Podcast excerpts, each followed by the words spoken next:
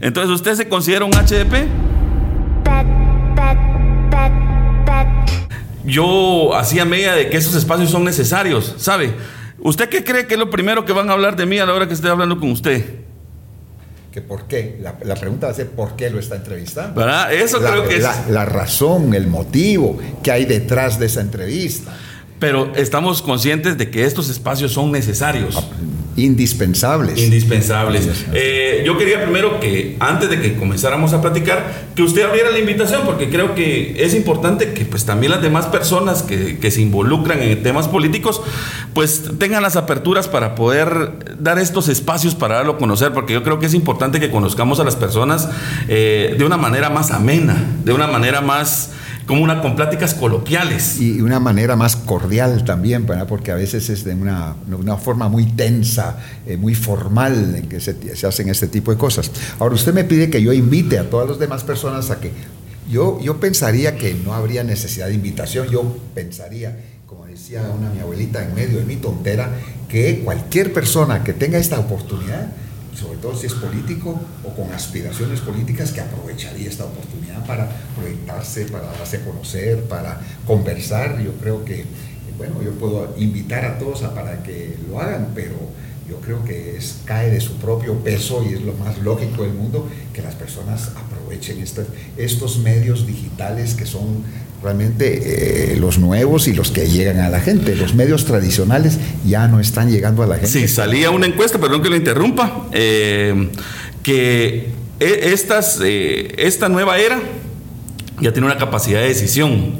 O sea, la era digital ya, ya toma decisiones a nivel mundial. O sea, ¿Cree usted que tal vez los medios convencionales ya están pasando por ese proceso de que siguen siendo, siguen siendo indispensables, pero qué tan indispensables, en qué porcentaje? Bueno, pues hay que ver también que esos medios llamados tradicionales también se han adaptado y también tienen su forma de comunicación que es a través de los medios digitales. Medios escritos, por ejemplo, tradicionales, ya tienen sus podcasts, ya tienen, ya tienen sus páginas eh, digitales eh, en, en internet, etcétera, o sea que se han ido adaptando a esta situación. Sí, claro, fíjese que yo le voy a contar una experiencia Hace muchos años yo trabajaba para una, una estación radial y eh, yo ya tenía esta filosofía que creía que esto iba a pasar. O sea, yo me dedicaba a los medios eh, tradicionales, pero yo ya creía que el mundo digital nos iba a alcanzar en algún momento.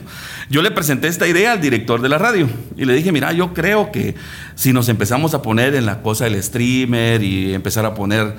Y me tildó de loco y me dijo, mira, yo creo que esto... Y él dijo, perdón, eh, yo estoy seguro que él dijo, ¿y eso qué es? Streamer. Estoy seguro que le preguntó, ¿y eso qué es? Sí, me, vio como loco, me tildó de loco, me dijo, mira, yo creo que lo que me... Y hasta me echó, o sea, me dijo, mira, ya no hay fórmula de, que sigas trabajando aquí porque se me hace una idea que no, no está llamando nada la atención ni nos está haciendo crecer para nada. Años después, o sea, le damos cinco años, seis años después, eso es toda una realidad. Y, ahí donde nos vamos dando cuenta de que pues esto es un camino que, que, se va labrando. No quise hablar mucho de la introducción acerca de, de quién era porque por lo mismo tenemos Wikipedia, ¿verdad? aunque, aunque hay que reconocer que Wikipedia, el otro día estaba yo leyendo y tiene un montón de errores en relación a Mickey Mouse, pues, o sea que hay un montón de la fecha de nacimiento, otras cosas ahí que de alguna manera vamos a tener que corregir porque no es totalmente cierto. Eh, con que le cambien uno el estado civil, creo que está bien. ¿Ah? Porque si lo van a ver a uno y le dicen. Pero eh, mi estado civil es así, no lo puedo cambiar. Por nada del mundo. Nada, nada, ya son 42 años con el mismo estado civil y con la misma, pues, ¿verdad? Porque muchos dicen que llevan tantos años de casados con varias. No, yo sé 42 años de casado con la misma y ese estado civil, hasta que no pase otra cosa, estamos en las manos de Dios, creo que no lo puedo cambiar. ¿Cuál cree que es la clave? ni en Wikipedia ni en ninguna, otra, parte. ¿Cuál cree que es la clave para tantos años de mantener una relación? Yo creo que son dos elementos. Una vez íbamos en la calle con mi esposa, eh, cuando yo era embajador en Bruselas, en la Unión Europea, un domingo en la tarde, y de repente se acerca un grupo de, jóvenes patojas que estaban ahí como celebrando, como despidiendo a una, una despedida de soltera. Y entonces estaban haciendo entrevistas a la gente, a parejas, y estaban ahí apuntando. Y entonces preguntaban, bueno, ¿ustedes son casados? Sí, tantos años. Ah, tantos años. ¿Y cuál es el secreto? Y entonces yo, yo dije, eh, la paciencia y mi mujer inmediatamente respondió, ah, otra cosa que mejor no voy a responder. no, dígalo, porque tal vez sería bueno. ¿eh? Eh, ella, ella, pues yo dije la paciencia y ella, dijo, eh, no me acuerdo qué otra palabra, pero sí era algo que a mí, a mí me puso un poco ahí. hay que pensar. Hay que pensar, hay que pensar, sí. Pero eh, esa relación de familia es muy importante, muy, muy importante. Y a veces da pena cuando vemos familiares o amigos cercanos que, que no han podido mantener su matrimonio, pues sí es un dolorcito que le queda a uno, ¿verdad? Sí, yo creo que... Y, no, es, no es fácil, es un tema que hay que construir, que hay una relación permanente de diálogo y todo. Eh, yo creo que también es muy importante desde un principio establecer las bases de esa relación. Claro. Eh, por ejemplo, cuando yo le propuse a mi esposa hace más de 42 años, a mi novia entonces, que nos casáramos, y entonces me dijo, sí, claro, casémonos y todo. Y entonces, eh, pero yo le dije, pero tengo, te quiero confesar que yo tengo dos grandes defectos. Y ella sorprendida me dijo, ¿y cuáles son? Dos novias más. Eh, no, yo creo que más grave es que eso. El, yo le dije, yo primero no sé hacer dinero, no sé hacer dinero. Y segundo, soy político. Y entonces ella me dijo, no importa, no importa, casémonos. Y entonces cuando hemos pasado aquellas penas económicas, aquellos problemas, aquellas limitaciones, ella calladita porque sabía lo que se estaba metiendo. Y ahora en temas de política, como ando de arriba abajo, salgo de madrugada, llego de noche, a veces no estoy los fines de semana y toda la cosa, calladita porque ella sabía cuál era mi otro pues. gran defecto. O sea, que es importante la comunicación, ¿verdad? Sí, y me ha apoyado mucho pues en esos temas. Sí. Ahorita tocó un tema bien importante que es el tema de las novias. O sea, con amigo, tanto tiempo de, novios, ¿verdad? ¿Qué tan noviero fue usted? No tanto. Yo creo que antes de casarme, tal vez tuve unas 17, no, tampoco, no, unas 3 o 4. sí, pues no, no fue de, de que pues, se, entregara al amor tan fácil. No, porque la verdad verdadera es que eh, mis hermanos y yo perdimos a mi mamá, éramos muy jóvenes, y perdimos a mi papá poco tiempo después también y la ilusión, la aspiración, eh, y nos había hecho prometer mi papá que eh, íbamos a salir graduados de la universidad. Mi papá llegó solo hasta segundo año de primaria, entonces él lo que quería era que sus hijos realmente fueran universitarios. Y nos decía a cada rato, miren, si no sacan el cartón no valen nada, nada, nada, nada. Y entonces nos dedicamos a, estudiar, a trabajar y estudiar.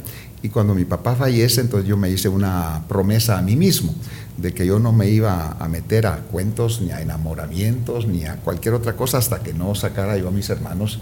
Yo ya estaba por graduarme, estaba por graduarme y mi papá ya no, no me vio graduado de abogado de la Universidad Mariano Galvez y mis hermanos, uno estudiaba eh, ingeniería mecánica industrial en la San Carlos y el otro estudiaba administración de empresas y más jóvenes que yo. Entonces yo me hice esa promesa de que no me iba yo a, distraer hasta que yo no sacara a mis hermanos de la universidad. Entonces ya cuando mi hermano, el más pequeño, se graduó de la universidad, entonces fue cuando ya me enamoré en serio, ya, ya me pude casar. Lo conquistaron.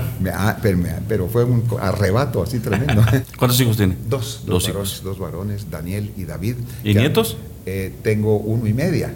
Uno y media. Uno y media. Una, uno y media.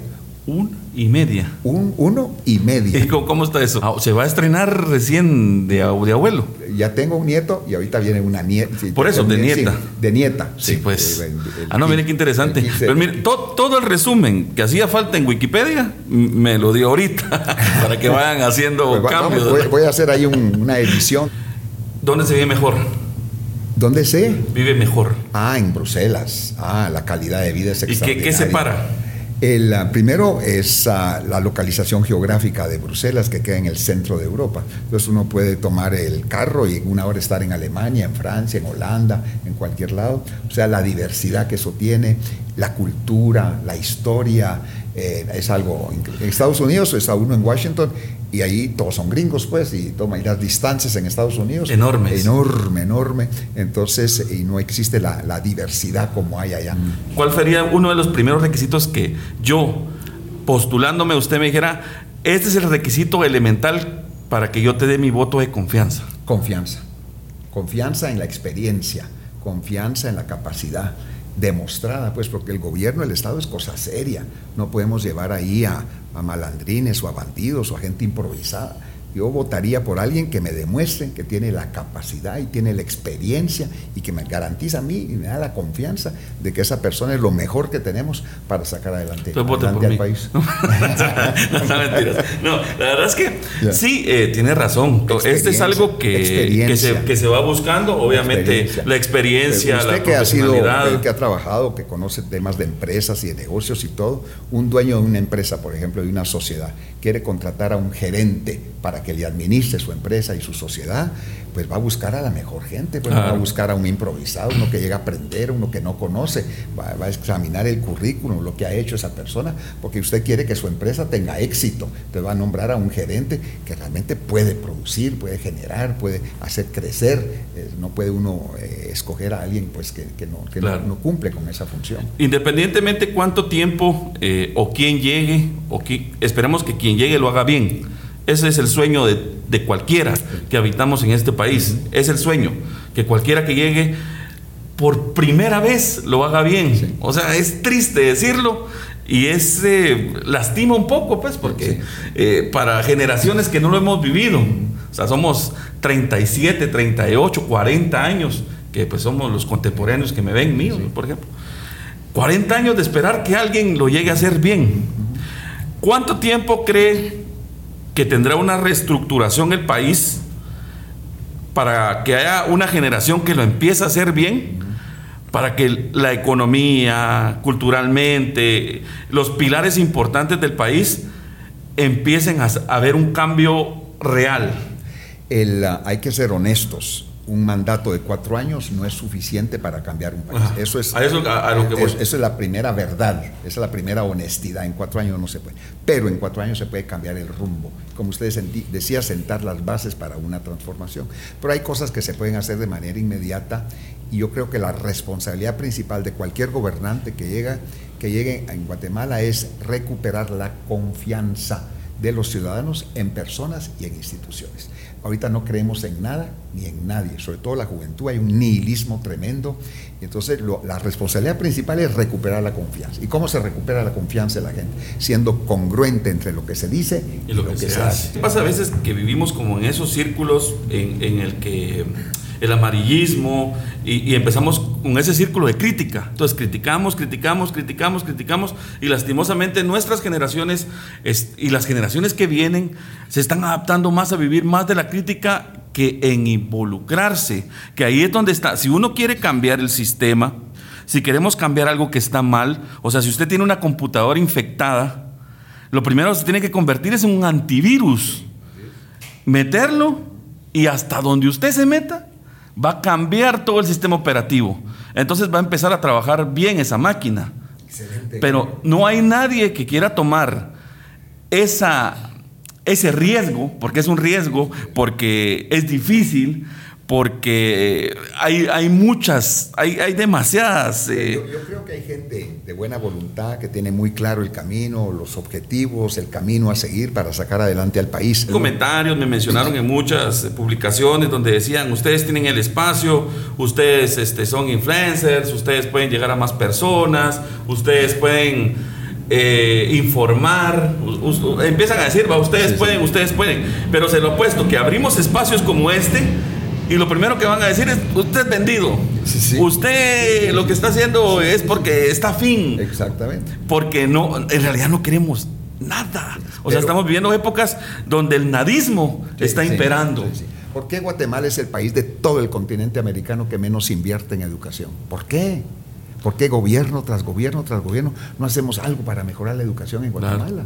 ¿Por qué no le damos a los niños las oportunidades de las nuevas tecnologías, el mundo digital? ¿Por qué no les damos computadoras igual que en todas partes del mundo? No, pues es difícil. Eh, el tiempo se nos hizo corto, porque la verdad es que, pues, como estamos timeados, ¿verdad? Pero yo le agradezco mucho el espacio que me dio, la oportunidad y, y que al final es una valentía, porque no todo el mundo tiene, le gusta tomar estos espacios, porque como hay tanto tiempo para hablar, hay mucho que desenmarañar, ¿verdad? Entonces la gente a veces saca sus conclusiones eh, de lo que escucha, ¿verdad? O sea, no va a faltar clips aquí que se van a salir porque eso va a pasar. Bueno, le quiero agradecer, eh, doctor, la oportunidad eh, de poder platicar con usted. Y ahí sí que se nos hizo un poquito corto, pero pues muchas gracias por la oportunidad. Ojalá, pues, a usted, por ahí gracias, puede... A usted gracias por la oportunidad y esta conversación así ¿verdad? tan, tan Yo, agradable. Antes de que nos despidamos, quiero eh, pues hacerle un, un llamado, la verdad. A mí nunca me tomaron en cuenta para poder decir esto, ni para poder eh, hablarlo, ni, eh, ni es ninguna mención pagada, ni mucho menos. Pero muchachos, hay algo bien importante. Si ustedes quieren cambiar el rumbo de donde estamos viviendo, involúcrense. Y de verdad, eh, sondeen vean bien los perfiles, eh, traten de, de ser un poquito más detallistas antes de tomar una decisión y por supuesto, y antes de todo, vayan a empadronarse, no sean huevones muchachos. Es algo que se los voy a decir con palabras coloquiales guatemaltecas, no sean huevones, vayan a empadronarse. No es algo que deberían, sino es, es su obligación. Entonces esto no me lo está pagando nadie porque se los vuelvo a recalcar. Pero para hacer pequeños cambios hay que tomar pequeñas decisiones. Entonces, bueno, hasta aquí eh, se me olvidó preguntarle, usted, eh, yo le decía cómo se llamaba este espacio, que era un HDP. Entonces, ¿usted se considera un HDP? Por supuesto, claro. Un hijo del pueblo. Un hijo del pueblo, Bueno, así es. Muchas gracias por esta entrevista. Dios me lo bendiga mucho. amable. Muchas gracias. Y pues, Muy gracias amable. por, por el tiempo. Gracias. Bueno, mis excelentísimas malajuntas, gracias por ver este podcast y nos vemos en el siguiente episodio. Hasta pronto.